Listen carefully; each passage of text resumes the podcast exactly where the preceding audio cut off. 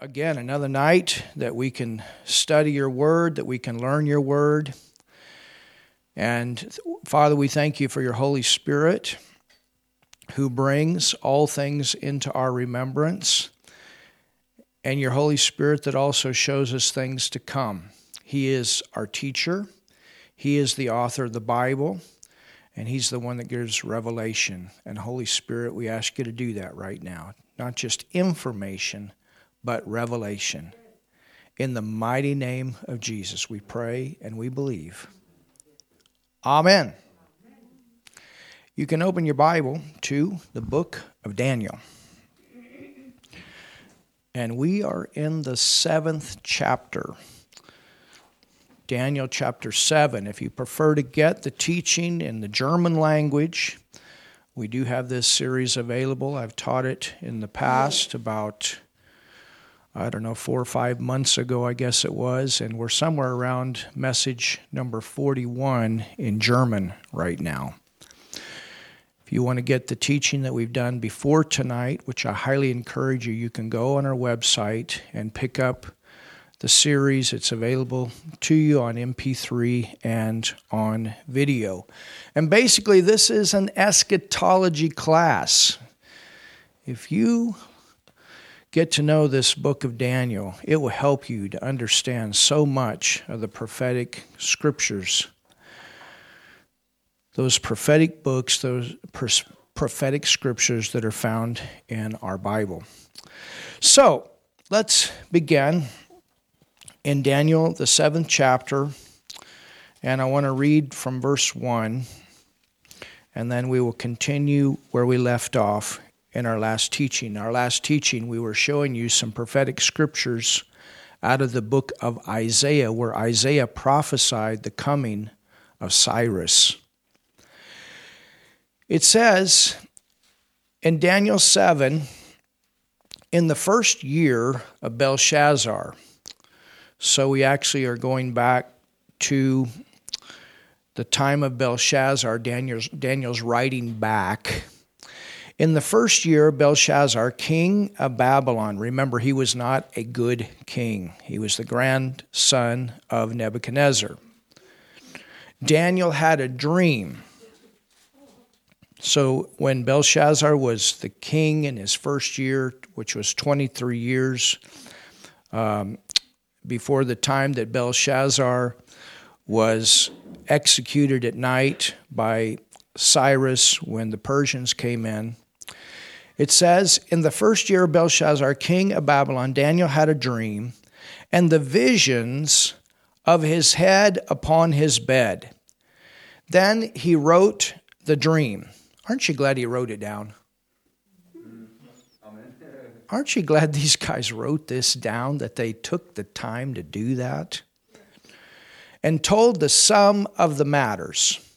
Daniel spake and said, I saw in my vision by night, and behold the four winds. So Daniel talks about when he had his own vision, before he was interpreting King Nebuchadnezzar's dream and vision, but now he talks about him having his own vision.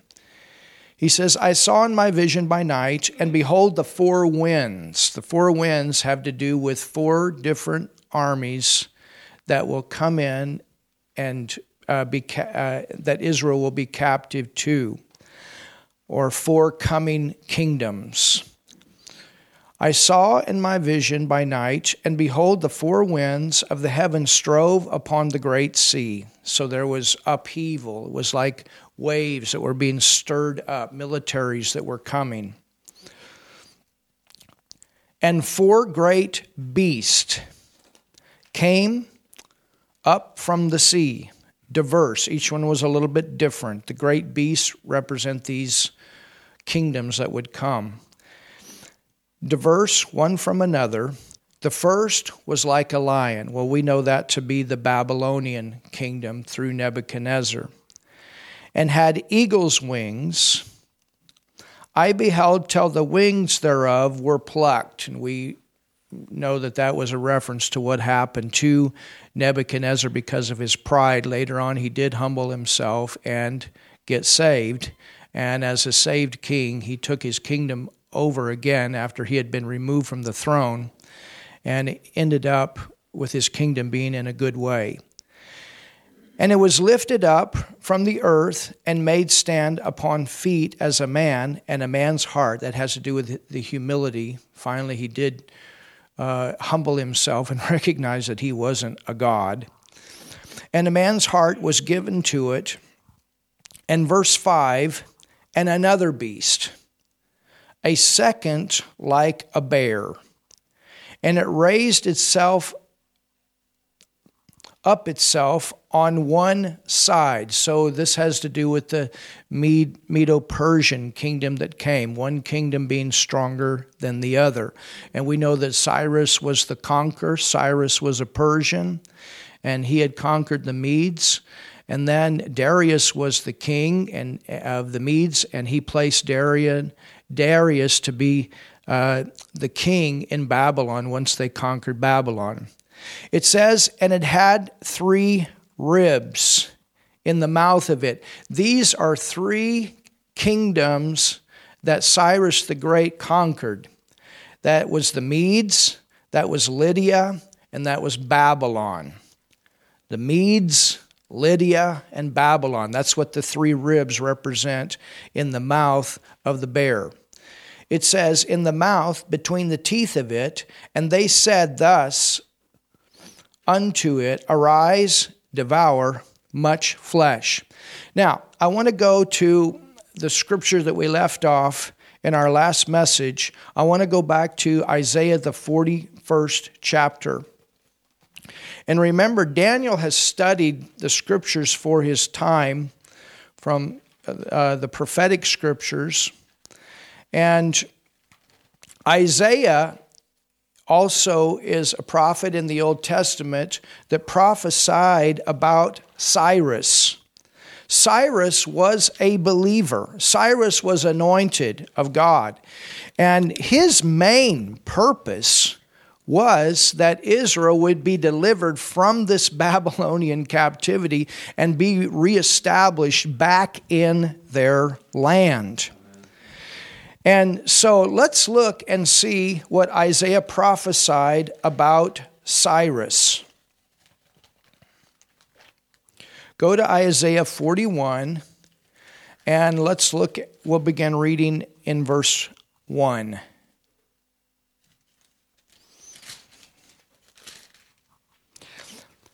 It says, Keep silence before me, O islands. This term island is prophetic term for nations. Keep silence before me, O islands, and let the people renew their strength. Let them come near, then let them speak. Let us come near together to judgment. Verse 2 Who raised up the righteous man from the east? Now look at this. Look at what it says who raised up. So, who raised this person up? Well, God is the one that raised Cyrus up. Who ra- and, and Cyrus was one, it was like all of a sudden he just came out of nothing. All of a sudden he was on the scene as, as a powerful uh, conqueror who raised up, and notice it says righteous man. Why does it say righteous man? Because Cyrus was a believer, he was saved from the east. The east has to do with Persia. From the east, called him to his foot, has to do with his conquering ability, gave the nations before him, and made him rule over kings. He gave them as dust. He had no problems conquering. I mean, he just went and conquered and conquered and conquered and has driven stubble to his bow. Look at verse 3. He pursued them and passed safely. I mean, they, they couldn't do anything to his military.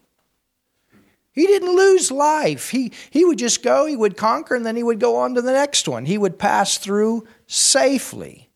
He had large armies. I mean, he, he even chased large armies. We'll see this as we continue through with this prophecy.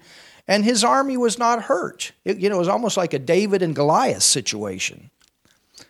He pursued them and passed safely, even by the way that he had not gone with his feet, meaning that he didn't, you know, some of the areas that he went into, he didn't even know the territory, but he could just go in and he could conquer. That's the advantage. You know, when, when you're in your homeland, you've got the advantage because you know your territory. The conquering army coming in, they have to learn the geography, they have to learn the hiding places and all those things.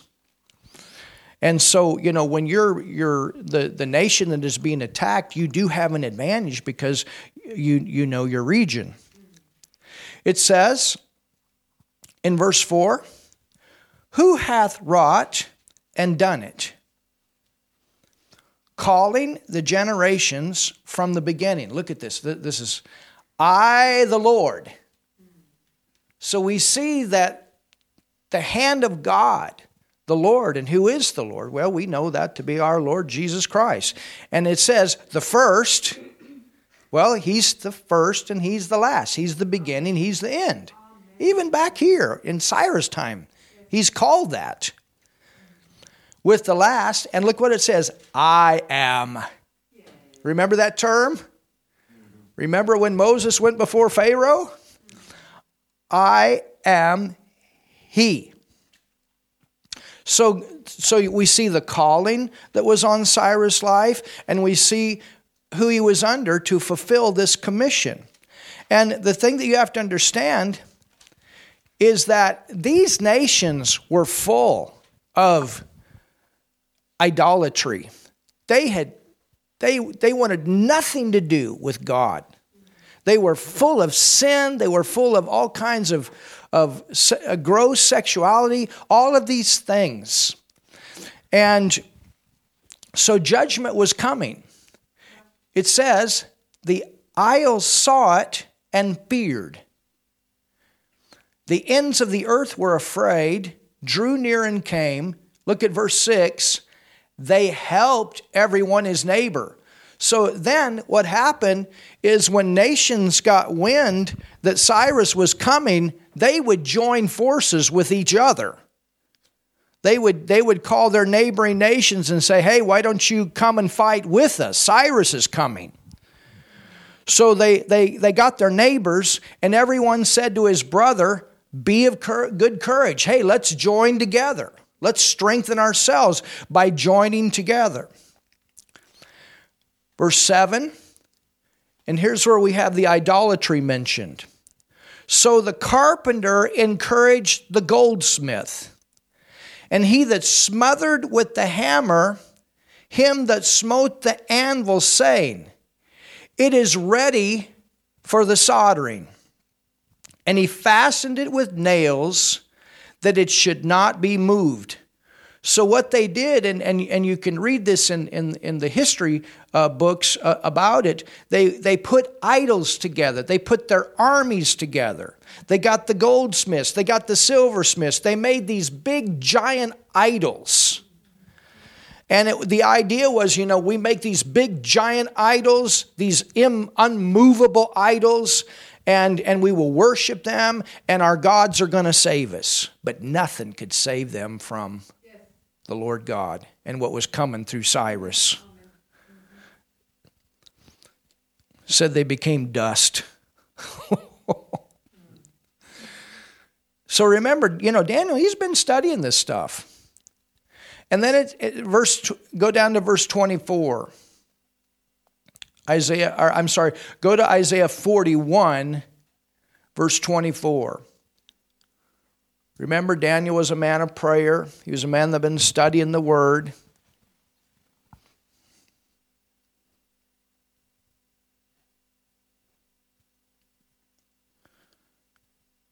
It says in verse 24, Behold, you're nothing, and your work is nothing. Why? An abomination why was their work nothing? Because of their idolatry. And, and we saw in the beginning of our teaching on this book about what God calls abomination. He's talking about the idolatry, he's talking about the demonic worship that the people were involved with. An abomination is he that chooseth you. I have raised up one, here it is, from the north. Well, again, that's another reference to Cyrus. Cyrus came down from the north. And he shall come from the rising of the sun, he shall call upon my name. Isn't that powerful? Cyrus would call upon the name of the Lord. That's what gave him such great strength. He shall call upon my name, and he shall come upon princes as upon mortar,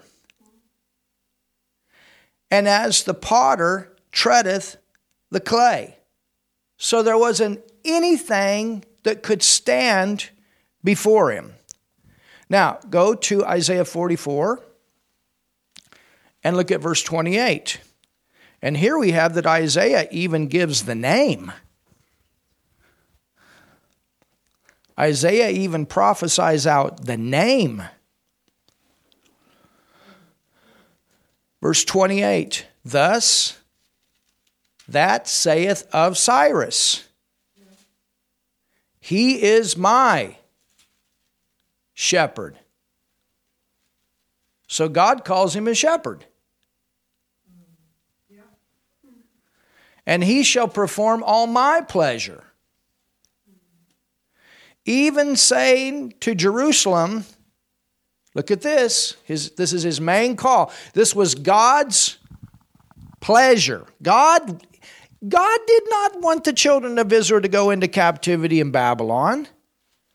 But remember, they went through those different cycles of judgment for uh, over a 490 year time period. And God gave him chance, God gave him chance, God gave him chance. And every single time that, that they didn't take their chance, the hand of God was lifted off a little bit more, a little bit more, a little bit more to, to where eventually they ended up in captivity in Babylon. But back to the promise. Well, really, the promise that goes back to Adam and Eve when God told uh, Adam and Eve that a Redeemer was going to come through the seed of the woman. And then you continue to follow that up. Cain and Abel, they were to provide a blood sacrifice, which represented the promise of one that would come and give his life. And then you go on up to Abraham, and the promise was given to Abraham and through his descendants. And so there we find out that Jesus is going to come through the bloodline of the Jews, so this nation has to be preserved. And anytime it got down to very few people in that nation that were living for God, serving God, they went into captivity and then they were protected while they were in captivity. That remnant was protected. And that's what happened with Daniel. It's so good that he stayed faithful to the Word of God and that he did not compromise. If there ever came a point where there was nobody that, that uh, believed God and nobody that cut covenant with God and no one that was saved in the Old Testament, then that would have been it. And, and we have to remember, you know, um, and, and, and be thankful that there were people that, that stayed faithful to God. Because if they had not, there would be no hope for any of us. And so Verse 28 says, That saith of Cyrus, He's my shepherd and shall perform all my pleasure. Well, what's he going to do? Even saying to Jerusalem, Thou shalt be built. So that was his main commission is that Israel go back and be reestablished in their land and rebuild in their land and to the temple. Thy foundation shall be laid. Look at chapter 45 and verse 1.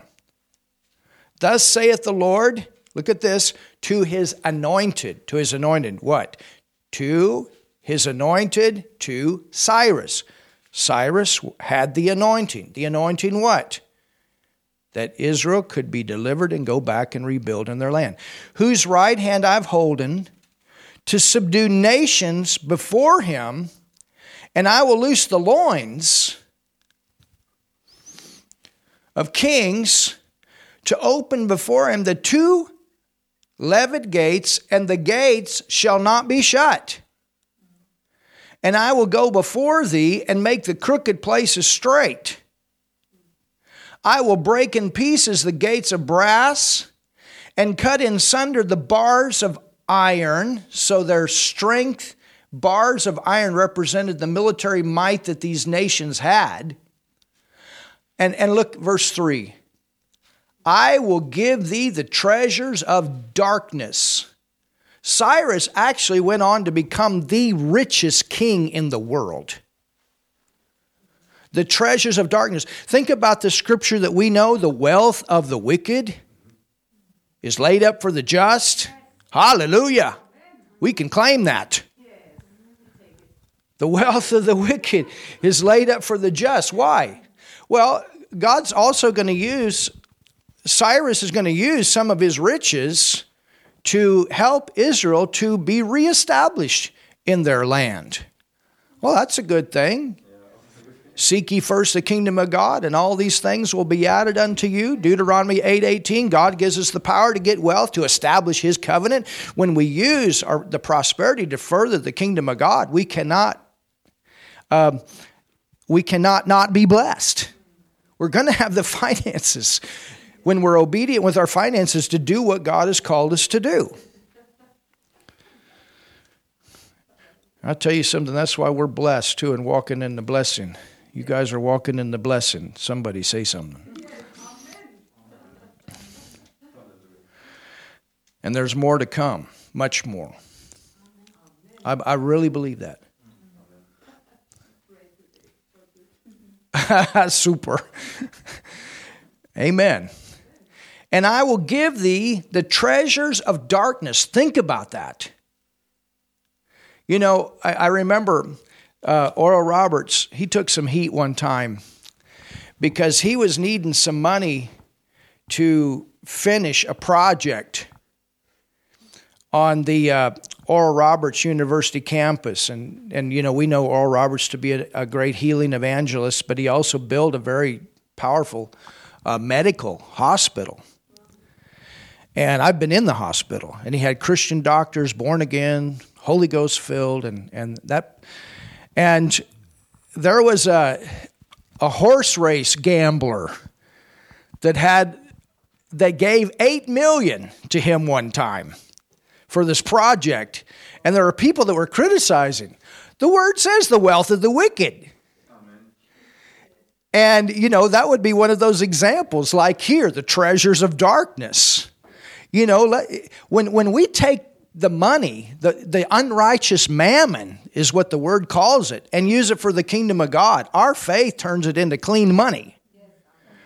When we use it for the right purpose. Hallelujah. So these treasures, think about treasures of darkness. Where'd all this money come from? It was, and what was it being used for? Well, a lot of it was being used for idolatry and uh, idol- idolatry practice. I mean, think about Belshazzar and what he did with Grandpa's money. My goodness, and what and and what Nebuchadnezzar did with the money before he got saved. He built this big old statue of himself and called himself a god. My goodness. They put their riches in their worship. I mean, they lived, you know, but, but they put a lot of their, their finances in, in, into their, their, their worship, their idolatry. Remember the children of Israel when they made that golden calf with the riches that, and the spoil that God had given them when they left Egypt? Ooh. And I will give thee the treasures of darkness, and, and look at this, and hidden riches. So they tried to hide the money from Cyrus, but Cyrus had this supernatural ability to find it. Well, the Holy Ghost knows where the money is. So for us, I don't know how they found it, but some way supernaturally, they, it says, and hidden riches of secret places. Can you imagine you're trying to hide the money and all of a sudden he comes up with it and you're just thinking, how did he find that? I don't know how he found it, but he found it. And hidden riches of secret places that thou mayest know that I, that I. So it happened in a way that people recognized there was something more than just Cyrus doing this. God was showing himself to be greater than these gods of these other fallen heathen nations. That I, the Lord, which called thee by thy name, and, and remember, why was it? Why is it that a nation is blessed? What do we learn in the last teaching? It has to do with the way it treated the Jews. And Cyrus was good to the Jews. And we found out why. It wasn't that Jews are so special and we're not special, you understand, but it had to do with covenant, it had to do with God with what God began with. And it has to do with that is the center capital place that Jesus is going to come back and bring his kingdom and rule this earth from. That's his homeland. You know, our homeland, that's something special to us. You Germans like your homeland? I like it too. But you guys know I'm an American. You know it. You know Nigel is an, is an Englander. Martin says he likes America too. Maybe it's because you've been translating to me too long. but you know, there's something in our heart about our homeland. And, and it's good to think that way too. There is something special about, about home. And Jesus' home is the land of Israel. And that's where he's coming back to, and that's where the temple is going to be built. That's the capital, and it will be the capital of the world.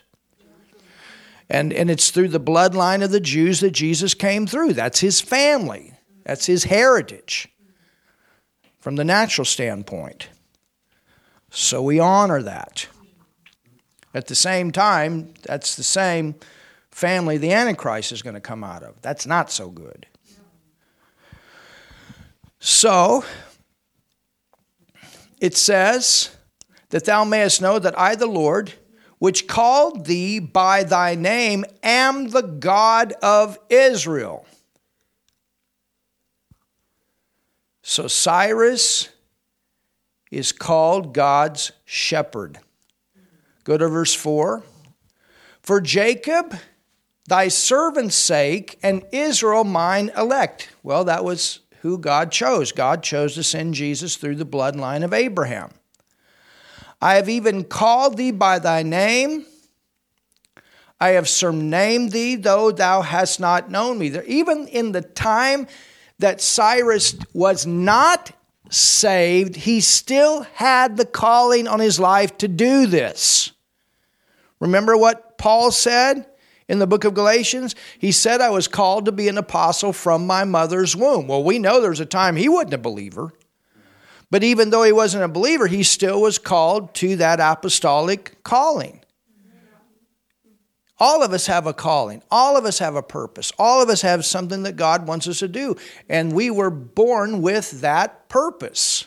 Cyrus was born with the purpose to get the Jews back to their homeland and to rebuild in their homeland. I am the Lord, and there is none else.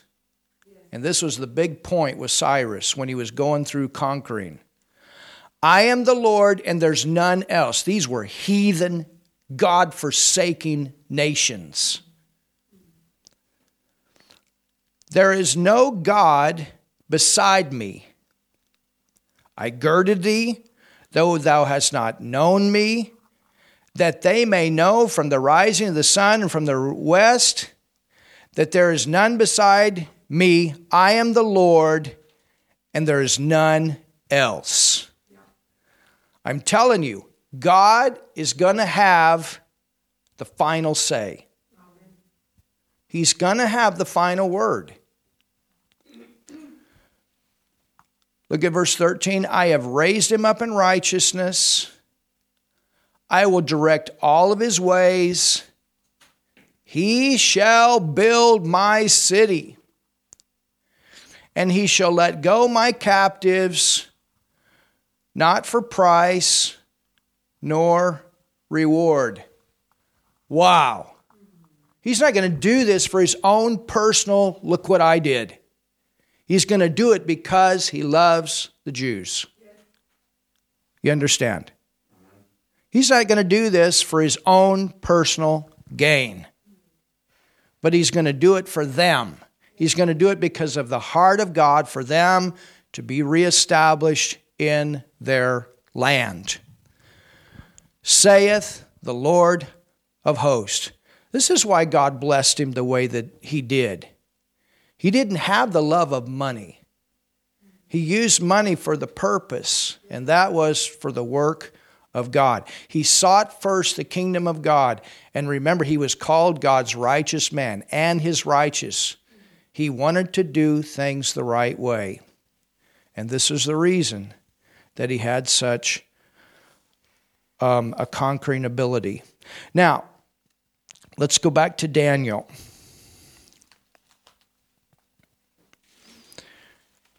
Daniel 7. So in verse 6, it says, After this I beheld. So in verse 5, you, you, we, I'm sorry, go back to verse 5. It says, And behold, another beast, a second like a bear, and it raised up itself on one side, that has to do with the Mede, Medes and the Persians. And it had three ribs. Those were three main nations that Cyrus conquered that had to do with the Medes, that had to do with Lydia, and, and then we see here Babylon. He's the one that came in at the nighttime when Belshazzar and all the military was drunk, and overnight they took over the Babylonians and they executed Belshazzar in a very graphic way. Daniel was spared, Daniel was put into power. Darius, it was a wise thing for Cyrus to have Daniel and Darius to have Daniel put into that position, that governing position in the land. So it says in verse 5 again, and behold, another beast, a second like a bear, and it raised up itself on one side, and it had three ribs in the mouth of it, between the teeth of it. And they said thus unto it, Arise and devour much flesh. Well, that's exactly. Cyrus was conquering, conquering, conquering. Then in verse 6, we have that third kingdom. And remember with Nebuchadnezzar and the, the dream that he had? The first kingdom was Babylon, and that was the kingdom that went in and conquered, and Israel conquered Jerusalem, brought them into captivity. Then we had the second kingdom that came, and that was the Medo Persian kingdom that came, that was on that statue that Nebuchadnezzar had the dream of. Daniel saw it in the form of beasts. Now we have the third one. And it says in verse 6 and after this, I beheld, and lo, another like a leopard. So later on, there was going to be another conquering kingdom that would come. And this conquering kingdom would be Greece. And Greece was represented in the bronze part of the statue that Nebuchadnezzar saw back in the second chapter of Daniel. And it's represented in the vision that God gave Daniel here, that he's mentioning in the beast that looked like a leopard. Now, why does it use the leopard? A leopard is a very fast animal. Cyrus, you know, he, and when Cyrus did his conquering, it was about 24 years that he conquered the known world.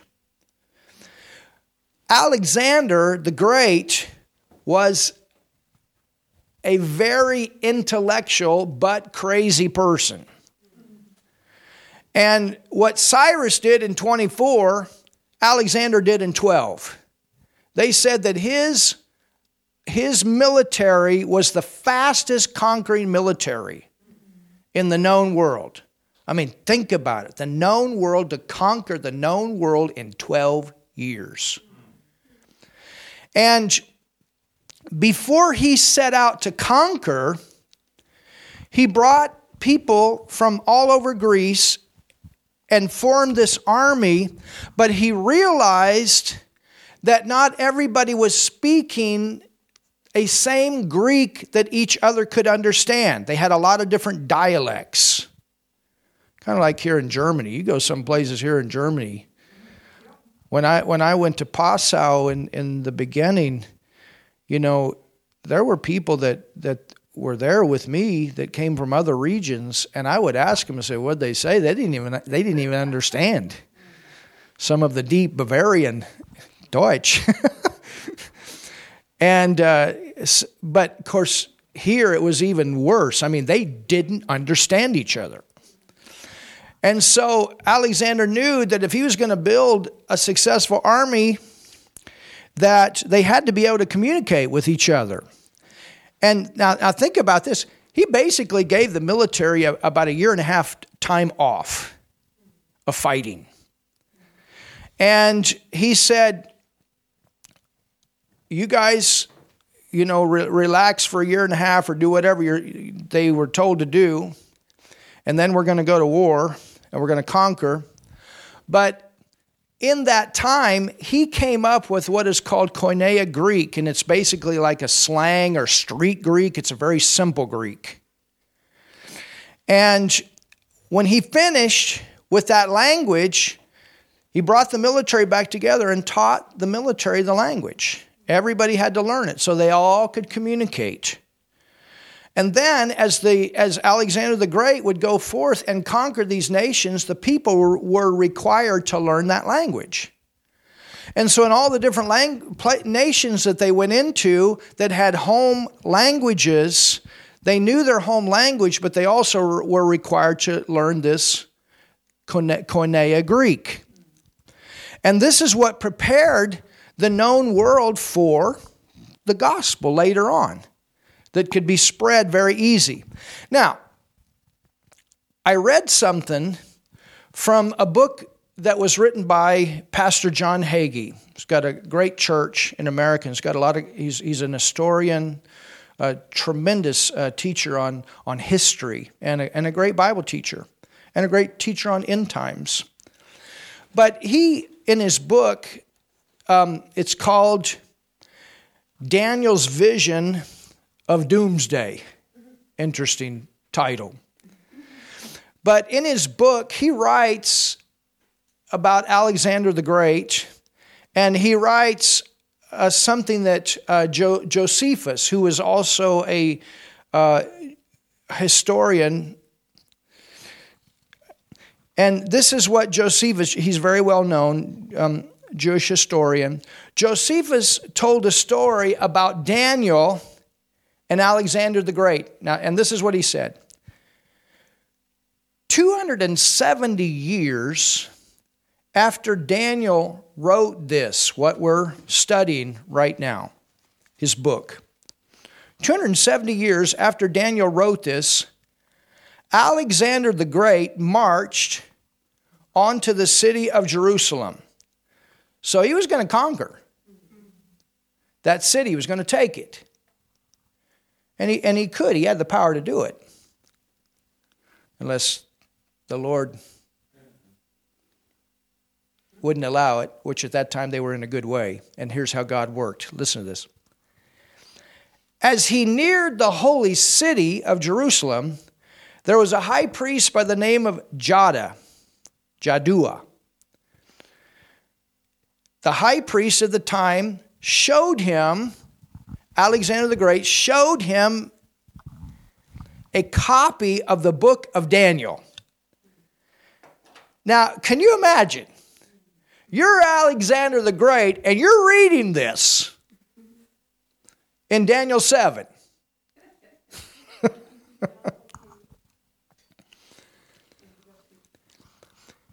it says that he showed him a copy of the book of Daniel. So, in that was the gold and the silver, already what had happened in Babylon. The high priest showed him a copy of the book of Daniel and the passage where Alexander is described. So I'm sure that high priest talked about the bear and the lion and the personalities of it, and then Alexander could see it. This leopard that had these four wings, meaning that it was a very fast moving beast. Showed him a copy of the book of the Daniel and the passage where Alexander is described. Alexander was so impressed by this that instead of destroying Jerusalem, he entered the, he entered the city in, in peace and worshiped in the temple. Is that interesting? So he was if if that's if that's really true and, and if Josephus wrote it, you know, Josephus he he's written a lot of things and and and he was, you know, we he, we have a lot of history from him. But uh, you know, maybe when Alexander died, maybe he did die saved, but he just died, he still died an alcoholic. But, you know, maybe he maybe he did make a decision. You, understand? I, I don't know. I just I I just think it's interesting. And I think it's interesting if he would have, you know, had that kind of respect not to take that city but but to actually go into the temple because it was the temple was not destroyed until the Romans came along. You understand? But but according to this, it could have been destroyed before. But Alexander the, the, the Great, and, and remember, the reason it was destroyed in 70 AD was again, Israel had gone through another cycle of judgment. And that's why when Pentecost happened, Pentecost was also a sign to the Jews that they had gotten out of the way. They were on their last cycle. And then in 70 AD, the Romans came along, destroyed the temple, destroyed the city, and plowed the whole thing under. And the Jews were scattered abroad. All right, we're going to take a five minute break, and we'll be back.